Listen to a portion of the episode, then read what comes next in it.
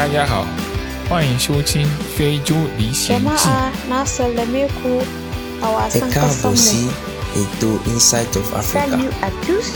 bienvenue au aperçu. Allô, Kilamjo. Nakaribisho ako famu onyesho la Africa. Ahlan bikum fi brinyemi kwa Hi everyone. Africa. Welcome to Inside of African Show. 大家好，欢迎收听新一期的《非洲历险记》，我是 Pom。然后呢，本期呢，我们依然邀请到了传音投资部的贝贝同学啊，来跟我们一起去分享一下非洲当前互联网各个赛道的一个基本情况，还有传音在这些赛道上的一些布局。然后上一期我们也聊到了这个非洲数字经济红利的一些情况，还有传音在本地化上运营的一些经验的分享。如果大家没有收听到上一期节目啊，也欢迎大家回头再去听一下。那么我们今天的节目呢，就由呃介绍一下每一个非洲每一个赛道的一个情况开始。对，那反正刚才说了很多这种资本面上比较呃相对宏观一点的事情嘛，我相信大家比较关注说到底每个赛道上非洲正在发生什么，所以我们今天也可以稍微呃拆解的来讲一下。对我们分行业大概讲一下头部的或者布局的哪些。那首先，在我的观点看来啊，就是非洲现在基本上，或者严格来讲，除了社交之外，其他的新经济赛道都还是一片蓝海。当然，有一些是蓝海中的蓝海，有一些有有有这种已经稍微跑出来一点苗头的、呃玩家吧。所以我觉得今天都可以一起带过说一下。那首先社交。那首先呢，呃，非洲人用的社交工具主要还是 Facebook 系了。那现在我们大家知道的 Facebook 作为一个社交媒体的 App，包括它关联的一些 IM 的 App，像 WhatsApp、像 Facebook Messenger，其实在我们看渗透率还是嗯比较高的，尤其是在一些北非国家，基本上可以渗透到全部的智能机用户。嗯啊、当然这个也因国家而异，像有一些。文化比较独特的，比如说埃塞这种地方，可能就 Facebook 的用户也达不到智能机用户的百分之三十，所以这些地方其实甚至社交都还是呃很有机会的哈。那另外呢，我们理解说，在中国，IM 工具其实是一个非常综合的 Super App，像像微信微信对，但是大家如果用过 WhatsApp 就知道那个东西真的就只是一个通讯的软件而已。对工具，因为我从我这么理解，就是嗯可能外国外人他会做东西会比较克制，嗯，像 Facebook 就不说，Facebook 一点不克制，对对对。像谷歌很多的产品它是比较克制的嘛，就因为是。呃，其实你看呃微信再怎么变嗯，它第一个永远是对话，对，是的，就是对话的这种聊天记录，对，第二个就是通讯录嗯，它本身是一个叫做工具，因为熟人他不需要社交，他是需要一个沟通的交工具。对吧？所以我觉得，因为其实我一直跟朋友在聊这种在非洲有可能做社交怎么怎么样子，其实嗯呃，怎么面对这个 WhatsApp 去做社交，其实有一点有有一个机会点吧，我可以透露一下，就是嗯微信已经把中国的通讯都干掉了，对，对吧？就是大家以前会存号码的习惯，现在是加微信就完事了，就你这个人就找得到了。嗯以前要留留个号码，那么 WhatsApp 它是重度依赖于整个这个呃通讯录的关系链，嗯就是它不会存你的关系，比如说我们俩如果存你的号码，就可以发给你，对，对吧？那它不可能说把这个关系链存在这个云端的，不不存在。所以基于通讯，所以大家还有这个使用通讯录的习惯。嗯那么基于通讯录，其实国内有一个比较好的案例，麦麦，嗯，它是有，嗯我们俩都是互存号码，就是叫做一级人脉或者一度人脉。对，我加你了，你没加我，属于二级人脉。啊，我这个我们两互加上其他的朋友可能是三三度人脉，类似这样的逻辑。其实基于通讯录，它可以做很多东西，包括在没有什么社交关系的头条系、抖音什么的，他们也把这个关系链或者拼多多吃的非常透。对对对对，其实这个我觉得可能是发展社交的一个很好的机会点。是的，是的，完全同意。对我们也是这么想的，就是我们觉得虽然 WhatsApp 存在感很 强，但是社交是一个非常宽又非常深的东西。然后就像你说的，就是实际上沉淀社交链的方式有很多。对，就我我跟你一起拼过团嗯也算 是然后我我我我在陌生人社交上，在 Tinder 上，在在什么陌上呃认识你也算是，我跟你一起 K 过歌也算是，所以我们其实呃非常积极的也在看说，比如说有没有在非洲做这种陌生人社交啊，这种其他形式的这个垂直比较相对比较垂直的社交的呃好的标的的公司，我们也在看，包括呃如果有国内的团队想 去非洲做社交的话，其实我们也是非常愿意探讨的，因为我们嗯。确实也觉得在非洲还是有机会的。嗯，对那呃，那第二个可能大家比较关注的就是金融科技了，因为金融科技不管是在中国、在美国，还是哪怕现在看非洲那些已经独角兽的公司，基本上全部都是金融科技这一个赛道里出来的。嗯，但是虽然已经出了像 Flutterwave、InterSwitch 呃这些呃比较包括 OPay 这些比较大的公司，其实我们去纵观现在呃非洲人的支付和金融行为，可以说基本上移动支付和这种数字金融。都还是没有什么渗透率的，啊，那呃有一些国家是例外，像比如说肯尼亚，它有一个很有名的产品叫 M-Pesa，实际上就是运营商做的一个钱包嘛，那这个渗透率已经可以达到百分之百，但是它嗯。因为一些特殊的背景，这个就不展开。就实际上，它在别的国家没有能很好的复制。那包括其实，在尼日利亚，虽然很多人在做钱包，传音自己也做了 PalmPay，但实际上大家的渗透率都很低。你走在尼日利亚大街上，还是大家都用现金去支付。所以说，我们认为基本上，呃，非洲。在支付行业还是一片蓝海，那我们也认为最后不应该只跑出一家，像在中国也是有不止一家的支付嘛。那我们觉得最后可能很可能是一个比较寡头化的局面。那至于是中国公司能跑出来，还是非洲公司能跑出来，我觉得这个就是要打个问号。对，因为还有一个数据就是金融行业其实是非洲投资基本资金流向占比最高的一个行业，对吧？机会还是很多的。对的，对的，对的，因为交易这个场景，它就是一个刚需嘛，就是，而且而且非洲人真的是很爱用现金，然后那个现金就是真的是那他们的货货币一般那个价值都不太高，所以说每次吃个饭去带一摞钞票过去，然后脏的不行，就是 实际上我觉得是有效率优化的非常大的一个空间。津巴布韦币，吃完饭背一个书包对吧？对，对，其实确实是是这样子，因为。我我觉得互联网服务吧，就是支付工具哈，通道它是最终闭环的最后一环。这个事情打完成了之后，对对吧？其实有机会，而且非洲的支付宝这个故事还是蛮蛮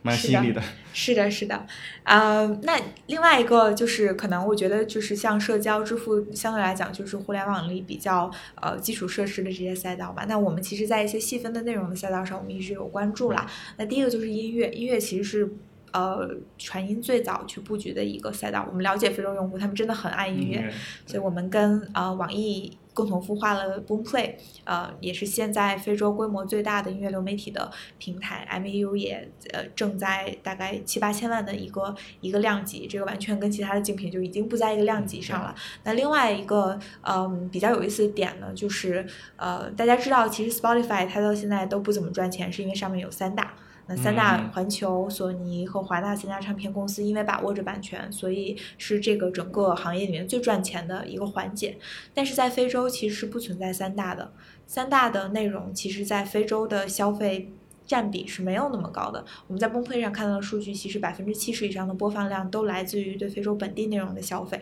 那这些音乐其实他们的版权都还在音乐人自己手里。其实 Boomplay 我们觉得未来最有价值的一件事情就是成为非洲的三大。Boomplay 也在非常呃积极的布局上游的版权。那就是比如说最近其实格莱美奖的一个这个提名的雷鬼专辑，就是 Boomplay 自己投的一个非洲的艺人。因为非洲人自己也经常说，他们虽然一穷二白，但是他们文化输出能力很强。对对对，尼莱乌是第世界上第三大、第二大。对，是的，对电影的这种。对对，电影的产出国确实是这样。哦，原来是 Spotify 是因为这个东西压得很很很沉，因为因为我看了 Spotify 的一些战略的改型，就是它除了音乐之外，它一直在做播客。他收了很多播客工具，然后也也还签了什么 Joe Rogan 这种特别特别牛的这种头部的这种播客主。对，那原来他是有这个原因挣不到钱，所以他可能往其他方向。那未来可能有声书也可能是他一个方向嘛，对吧？就只要音频相关，他都想做。对，原来他不是纯粹为了。布局哦，可能是因为真的赚不到钱。是的，所以 Boomplay 也，当然 Boomplay 也会想要布局播客，所以亲情邀请你进驻 Boomplay 平台。真的，我们需要，我们需要这种高质量的内容啊。对，所以，所以音乐赛道的话，基本上现在 Boomplay 就是在非洲还是一个有一个比较稳固的这个市场地位啦。那像其实像 Spotify 和 Apple Music 在非洲都没有进行真的很激进的布局。那 YouTube。呃，是大家用来听歌的一个也比较多的工具，但是像 YouTube Music 和 YouTube，其实在非洲也没有什么本地化的运营，所以可以说像现在 Google 对非洲的整个这个内容，我觉得还没有表现出特别大的兴趣吧。对，那这个是音乐的部分。那视频的话，呃。其实就可以分得比较细了。那这个首先就比如说分长视频和短视频来讲的话，就是完全两个不同的赛道。那短视频传音自己有所布局，我们做的 Whisket 现在是非洲呃最大的短视频的平台，呃，当然 TikTok 它也在。它在全球范围内都做的是非常强了，嗯。但是其实我们有一个差异化是说，其实 TikTok 它更多覆盖的是全球的头部的 KOL，、嗯。那它呃在非洲的可能覆盖的用户群体更多的是相对来讲比较高精尖的人群，嗯然后很潮的人，然后想要追 Beyonce，想要追嗯。Cardi B，、呃，但是 Wizkid 它覆盖的人可能就更广一些，然后也更接地气。那因为我们本身有更强的这种本地化运营的能力，所以我们那些内容可能也是更多的这种非洲的普罗大众会喜欢的。对，因为 v i s k 可以大家可以去往前去听一下一期啊，其实就像本地化的做的像赞助了整个当地的达人秀嘛，对吧？嗯就就很天然的这种本地内容产出的来源，对对对对对这，种本地化的方式。对，这也是我觉得传音的一个比较独有的优势吧。那在长视频上，其实现在呃，非洲还没有跑出比较头部的玩家，有一个尼日利亚的公司叫做 iRocco，哦 r o c o 对，对，那它其实定位就是非洲版的 Netflix。那这个也公司也很有意思啊，他们的现在的内容的这个整块业务已经被 Vivendi 买掉了。Vivendi 就是环球的母公司，就是法国的一个大集团，呃，也是看中了这个尼日利亚的这个刚才泡美说到，他们内容产业是呃非常非常发达的，而且成本极低，他们一一部电影可能就十几万人民币的成本，然后哗啦啦一下，这个几千万人在看，所以所以所以这个确实就是我觉得像尼日利亚呀、科特迪瓦这些非洲的文化中心，他们出产的内容，其实我们觉得确实价值是很高的。嗯，所以像 iRocco 这样的公司，其实我们也有呃持续的关注啦。但是现在就像刚才也说到，比如说大家机型不够好，数据比较贵，所以视频长视频这个形式确实渗透率没有那么高，大家消费能力也没有那么强，所以这个还是一个多多少少我觉得呃一个方兴未艾的一个一个一个赛道吧。对，因为其实长视频我还我认为有两种形式，嗯一种就是 YouTube 的那种形式，就是国内的 B 站那种形式嘛。其实它更多还是 UP 主去做的，就是它是属于 UGC、PUGC 的内容。对对对，然后一种就是像国内的优爱腾嘛，它就是做这种纯 PGC 的内容。对对那其实现在，因为 YouTube 其实在全球范围内真的太强太强了，是的，是的，几乎不可能。就目目前在其他国家也没有看到第二个类似于 YouTube 那种那种那种嗯平台嘛，那这个赛道基本被掐死了。那么第二个就是所谓 P PGC 的嘛，那我不知道你有没有观察到，就是因为在非洲它有 DSTV。啊，它对有 Star DSTV Times、对吧？那他们嗯这一块，他们有没有往线上去做一些尝试呢？其实他们都好像有做 app，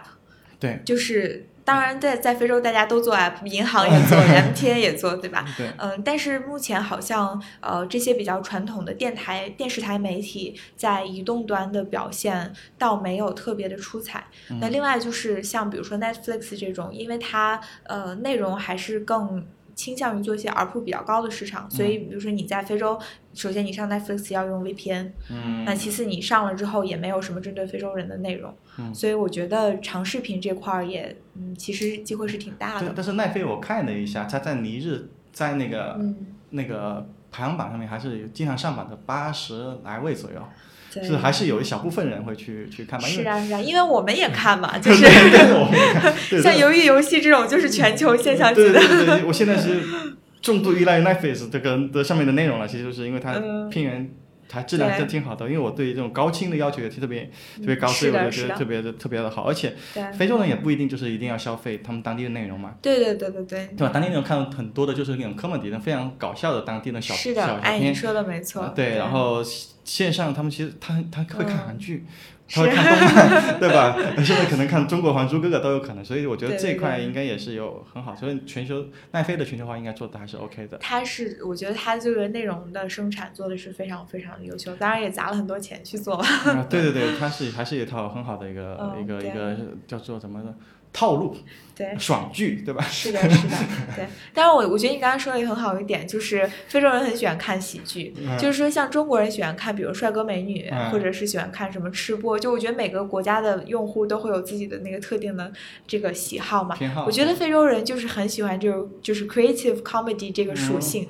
就包括我们在尼日利亚很多这种头部的 KOL，他们都不是什么帅哥美女，就是那种喜欢无厘头。对对对无厘头的段子，然后就录一个就是很很荒谬的的这种小短剧，然后大家看了觉得很开心。那很多非洲用户就说我平时生活已经够苦了，我就想看点开心的东西。对，就无厘头，他也不用思考。对，是的现。在我有时候看剧，嗯，明知道它不那么好看，或知道它的套路干嘛，但你看着就很舒服，因为我那个时间需要不要用脑，你不对让我用脑，你不要让我烧脑对对对 你不让我烧脑了，我就觉得很好看。对，就无脑的东西。对，就其实这个是对生活太苦了，对吧？对，那我们其实呃，刚才反正我我觉得音乐和视频是两个比较大的赛道，我们自己就是通过孵化的方式做了布局了。那呃，其实游戏的话，我们其实现在做更多扮演一个角色是分发的平台，我们当然也会去做一些联运，但我们其实更多的是鼓励别人去做游戏，就是本身我们可以去投这些游戏啊，或者去购买这些游戏的方式啊、把它做一个非洲本地化输出过去。所以这部分我们其实没有很激进的在布局游戏内容本身，更多的是在布局我们的分发能力。嗯。那呃，另外一个比较可能也比较不算太大、比较小众，但是市场很高的赛道是阅读。啊、我们嗯。跟呃阅文一起做了一个这个呃非洲版的这个阅读，就是阅读工具吧。然后我们发现很有意思是这个呃总裁霸道总裁这个话题是所有人都爱看的。非洲人也爱看，就是就是有一些网文的题材，像霸道总裁啊，像什么奇幻啊、冒险类的，嗯，就是非洲人也很爱看。而且我们发现，其实非洲也有很多很好的写手，所以在这个这个产品上，其实我们跟阅文一起来做的这个事情呢，就是我们在孵化非洲的内容生态，就是让更多的人愿意去写网文，然后更多人愿意去看，也希望这些未来的呃 IP 可以有更高的价值。比如说像现在那个《庆余年》，它最早就是一个嗯小说的 IP，、对对对就小说 IP 其实未来的对长期的价值是非常高，但需要很长的时间去孵化，所以这件事情我们也是自己在做。嗯，赛道上倒没有什么别的玩家，但我们嗯希望未来是有机，会的。因为因为阅文前段时间因为各种那种负面的消息嘛，其实他就是想转型去把这个 IP 抓在手里嘛。对虽然它比较长，那去年是一个跑通的模式，我觉得是的，是的可能，是一个一个一个机会。然后其实大家有个固化的印象，甚至我们在做产品的时候都有这么一个思路，就是听得懂的人比看得懂的人更多。嗯，那这个这个现象在非洲是怎么样子呢？是真的还是假的？因为呃长时间的文字的阅读，因为其实时代在变了。对因为中国网文可能是十年十对就二零零两千年初嘛，嗯就盛大那个时候对，比较比较猛的。那现在大家都会喜欢短平快、高刺激的短视频这种是的，是的。对，我觉得其实阅读这个需求在什么地方都是一个小众但高时长的。就我们其实自己确实也看到说，我们的阅读产品未必说 MAU 高到什么程度，但是时长长长的时候可以达到两百分钟以上每天，嗯，就是这个是非常高的。你像 TikTok 这么上瘾，可能全球的时长也就是对吧一个多小时，所以我们其实未来就是希望说，它在阅读这个这个赛道上就是一个呃高粘性，然后高时长，但是小众的需求。而而这个这些内容，其实它未来更大的价值是，比如说改编成影视，然后改编成周边等等。嗯，那我们确实也觉得，就像你说的，我们确实也觉得非洲可能受限于文盲率啊，受限于这个内容形式不够刺激，就确实是，哎，好好像是爱听的人、爱看的人嗯比这个爱读的人要更多。对对对，没错没错。是的，是的，嗯。那刚才说的主要就是像像内容的领域，我们的一些布局或者是我们的抓手吧。呃，当然我刚才说的一些也，我觉得像视频啊、游戏还是一个蓝海啦，也希望大家就是更积极踊跃的愿意去呃做一些尝试和看这些赛道。那呃，那可能就再说一些，比如跟线下结合的呃领域吧。那呃，大家可能比较关注的一个是电商，那另外一个是各类的生活服务，不管是什么呃外卖也好啊，出行也好啊，或者是其他的相对来讲更垂直的一些，比如说什么呃培训啊、这个教育啊等等。嗯，首先是电商，就我刚才也提到过，就我们觉得电商相对来讲还是会比较晚一些，因为现在履约能力不够，而且用户对这个事情是缺少认知的。比如说我们以前去尽调一些电商项目，就很多大学生他们是不相信在网上下单那个货实际上是过来的，只有旁边的同学这样干了，真的收到货了，才会觉得 OK，那我愿意去尝试一下，在上面去付钱，以及说就是大家在新兴市场都会有着 COD 的问题，就是你要货到付款，那最后很多人就不要了，或者是呃退单率也很高，那这样导致电商平台其实是难以为生的。嗯，我们还是希望就是在做做业务或者投项目的时候，就是去投一个商业模式比较呃有可持续性的。我们其实是不觉得，即便在新兴市场烧钱做事情是一个很成立的逻辑，因为我们认为一个有商业价值事情本身它应该是现金流是能赚得起来的。而不是说要持续性的烧钱，所以如果电商在某一个阶段，呃，需要大量的投入，然后商业模式还是跑不通的话，我们是实际上是不太愿意去，呃，一直无脑的去做下去的。就是在我们看来，嗯，资本只是一种形式，是一种助力。你首先要。做一件有价值的事，再用资本去呃助力它，而不是呃觉得我烧钱赔钱把增长做上去了，呃就是一个有资本价值的事情。对，因为我我我一直电商，因为国内电商能够发展起来，或者是它能够到下沉市场，我觉得很重要的原因就是物流。对。它把物流成本做到极低，然后第二个就是整个供应链的能力，它可以把一些比如说一个塑料盆或者什么。一个电子产品做到极低的价格，对，那 OK，然后它既像拼多多就把这一块东西能够触达到这些老年人或者更三更对对，所以因为它的试错成本太低了，对，是的，对吧？我五块钱，我五块钱就五块钱嘛，买一下又怎么样？然后就上瘾了，哎，它能够做到这样子，其实这个我觉得是个很好的一个东西。那那我们提到的像刚非洲，它需要有。时光机理论嘛，那电商一这个逻辑一定成立的，因为互联网赚钱就大概的三种方式：游戏、电商、广告，对对吧？那电商是其中很重的一一环。嗯，那是的。它有没有一种像，比如说非洲是跳过了 PC 互联网时代，中国是跳过了这个信用卡时代，对对吧？那他有没有可能就跳过电商时代，直接进入到这个什么社区团购的这种时代？其实是有可能，有点可能。我觉得可能，因为我聊下来，就可能就是因为你最后一公里不能解决嘛。那 OK，我就批量把这个东西放到这个代理商这里，代理商把这个东西给卖出去，还解决了支付的问题，对，还解决了支付的问题，对，对吧？所以我觉得这个也是未必不可能的，因为物流成本，你刚刚说的各种流通的成本是很高的，对对对，对吧？然后其实这种我看到货了，而且我对这个。因为小米小店以前有一个逻辑，他会在一个村里面找一个，呃，当地比较知名度的人，比如说一个警察，当地的警察或者什么村长类似啊，就是这样子的人，然后买东西的时候，大家不知道怎么买嘛，找你。然后付钱给你，或者你怎么样给我弄好，那你也懂，对吧？然后他把这个信赖的这个认知转移到这个人身上去，他信赖这个人，他觉得 OK。其实这个其实我觉得认为是一个还可能跑得通的一种模式，有可能哈，有可能是有可能。我觉得确实是这样，就实际上我们观察到了一些项目也是在这么做的，就是像非洲，虽然说没有一个这个一家独大的电商，但是有一些已经区域性跑跑跑出一点小样子的这种呃 startup，比如。说像中国团队做的 Kiku 在在加纳，然后一个这个美国美国创业者做的 Soco Watch 在在肯尼亚，包括埃及的那个 Maxab，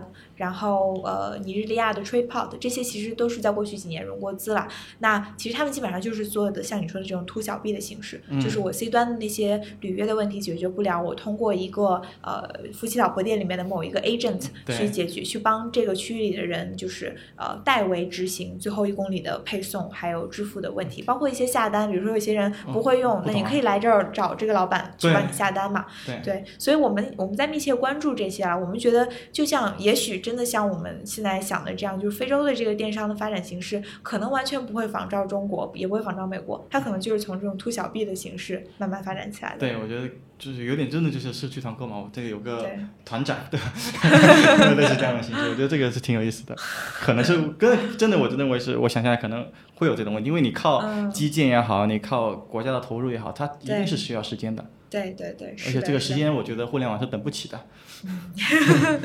没错没错，对，所以我觉得对电商我们确实，我觉得拭目以待吧。那对电商其实还有一个点可以补充一下，就是。它不像国内，其实国外的互联网生态是相对健康一点的，就它可以成为很多独立站的逻辑，就是我只要 ROI 跑得正的情况下，我投过投谷歌、投 Instagram、投 Facebook，它是有可以去把这个独立站做起来的。像国内基本是不可能，你只能去几个大的大的去卖嘛。其实这个也是一个潜在的机会。对对对对对，没错没错。我觉得确实这个非洲电商的机会还是还是很大的。对对。呃，那可能跟电商也比较相关的一个就是物流了。刚才其实也讲到，其实非洲的物流基本上就基础设施很烂。那它呃现在的目前物流服务还主要。停留在这种像比如说中国的中国邮政，那非洲就会每个国家有自己的邮政，然后嗯由邮政的公司去呃提供。那除此之外，其实很多呃垂直的产业上，他们都是公司自建物流。就比如说大家知道尼日利亚有一个首富叫 Dangote，他自己就是包括像做什么意大利面啊、水泥都是他垄断的产业，他就有自己的物流公司，所以他所有的这种呃配送分销全部都是通过自己的物流公司。那没有一个很好的，大部分国家都没有很好的私营的这种呃物流服务商。呃，我们近几年看到有一些科技型的公司在做类似于满帮派的事情，就是做车货匹配，像比如说呃高龄头的那个呃。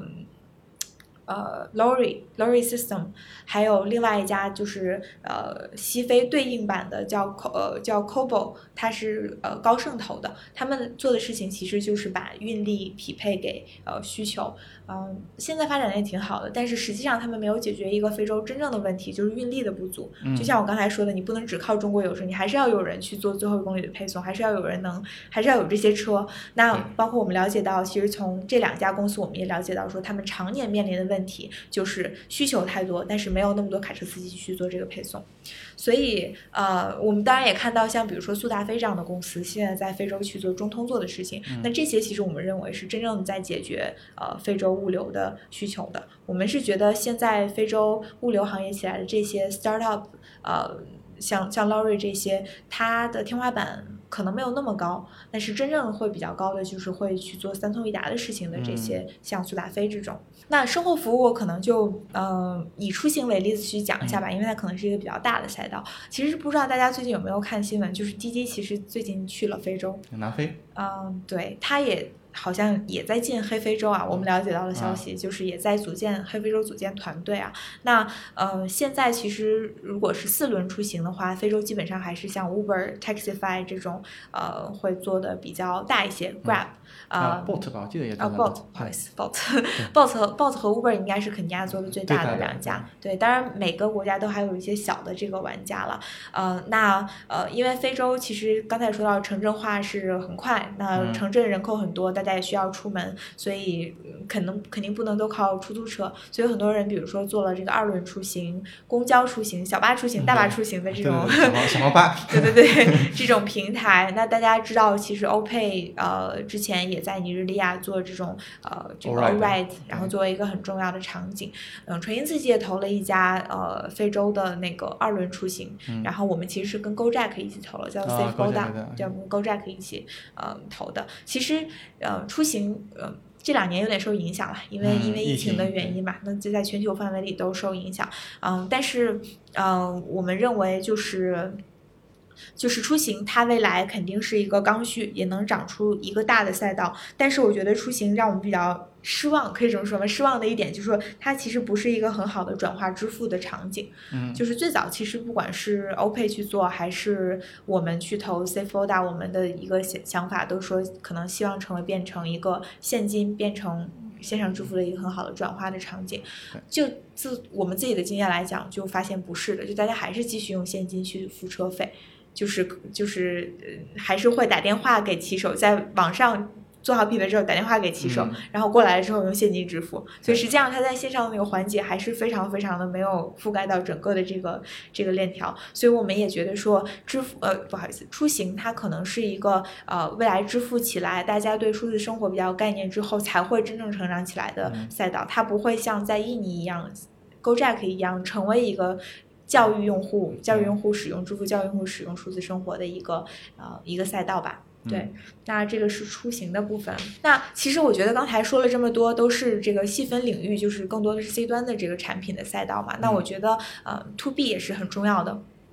那其实呃，传音呃，我们通过投资和孵化，还有包括资源支持的方式，在赋能和投资这些刚才说到细分领域上的一些公司，但是对这种 To B 的能力或者平台型的能力，我们绝大多数都还是在自己建设。那刚才也胖妹也说到，其实比如说广告是一个非常非常重要的变现的方式。对那现在其实传音自己就在做我们的呃整个的广告变现投放的平台，呃我们的这个流量联盟。那希望我们可以成为大家去非洲，不管是买量也好，做商业化也好的一个最好的抓手。那这个我们是呃放在体系内去作为一个产品去布局。那包括其实我们有很多基于我们自己手机和 OS 底层的能力，像大数据的能力呀，像这种分发的能力，实际上我们都已经开放给第三方。那我们是希望说，通过我们这些底能底层的能力去服务这些刚才说到所有细分赛道上的玩家，让他们去更快的做增长，更好的去做用户画像，嗯等等。所以 to B 的这块其实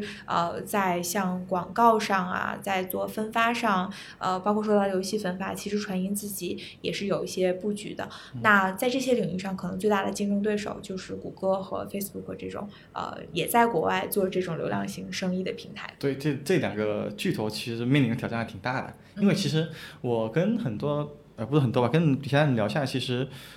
Facebook 或者说其呃或者说是那个谷歌，他们是在海外其实有很强大的、很完善的广告投放系统。嗯，其实你这套东西，它就我不知道你们大家有没有玩过这个投放的东西，就是它会有很多的细节，对就要试的。它不像财大气粗，我我要买一辆，我一啊，我给你十万块钱，你给我买多买多辆，没有这种东西。大家可能是嗯从一百美金、对五十美金、十美金去调。哎，嗯我这个一这个画像的用户有哪些？什么筛选用户群，然后什么渠道、什么时间、什么素材，它需要一个非常叫做调优的过程，对对，找到一个 ROI 更高的。所以其实，在海外的话，可能 TikTok 也做的好一点了，相对来说。精细化的运营。对这种精细化运营，他们做的特别的好。其实我觉得这一块也是在海外做这种平广告平台，可能要重点去去考虑的一些点吧。嗯，是的，我觉得传音有一些天然的优势，就包括我们的量啊，还有我们的这种本本身的数据能力，呃，就是数数据沉淀，还是能帮助我们的广告，以及说，其实你应该也知道，其实，在非洲线下广告还是规模很大的，对对对，在任何新兴市场都一样。对对对对对，就是你你你你你投放效率比我强的，你你你刷街刷得过我吗？嗯是吧？对对对对对 我能去谈下这个广告牌子，所以我觉得这些线下的资源啊等等都呃是传音的去做广告的这部分的一个优势吧。但是就像你说的，就是未来还是要看团队的。能不能打？如果人家效率比你高，精细化运营能力比你强的话，可能就是确实会成为劲敌。所以这是在这方面，我觉得就是传音面临的挑战也会很大。对对对嗯对，是这样子的。对，然后这个首先这个是其实怎么进行合作嘛，就大家在合作，在赋能，在做。嗯那具体是哪一些？比如说财务上的支持，比如说孵化器的支持，帮助组建团队，包括甚至是拿下一轮对，融资等等这些东西嗯，就很实际的。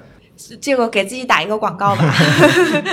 就是呃，虽然我呃我们叫做传音投资部，但实际上我们所有的事情都干，我们是全方位的保姆。嗯那呃，我们其实可以给想要出海去非洲做业务的公司，刚才说到所有的赛道、所有的机会，其实都我们都感兴趣。那呃，任何一个中国团队或者不是中国的团队，如果想要去非洲，呃，就是把握这个数字经济的机会，其实我们不仅可以提供钱，钱是最简单的，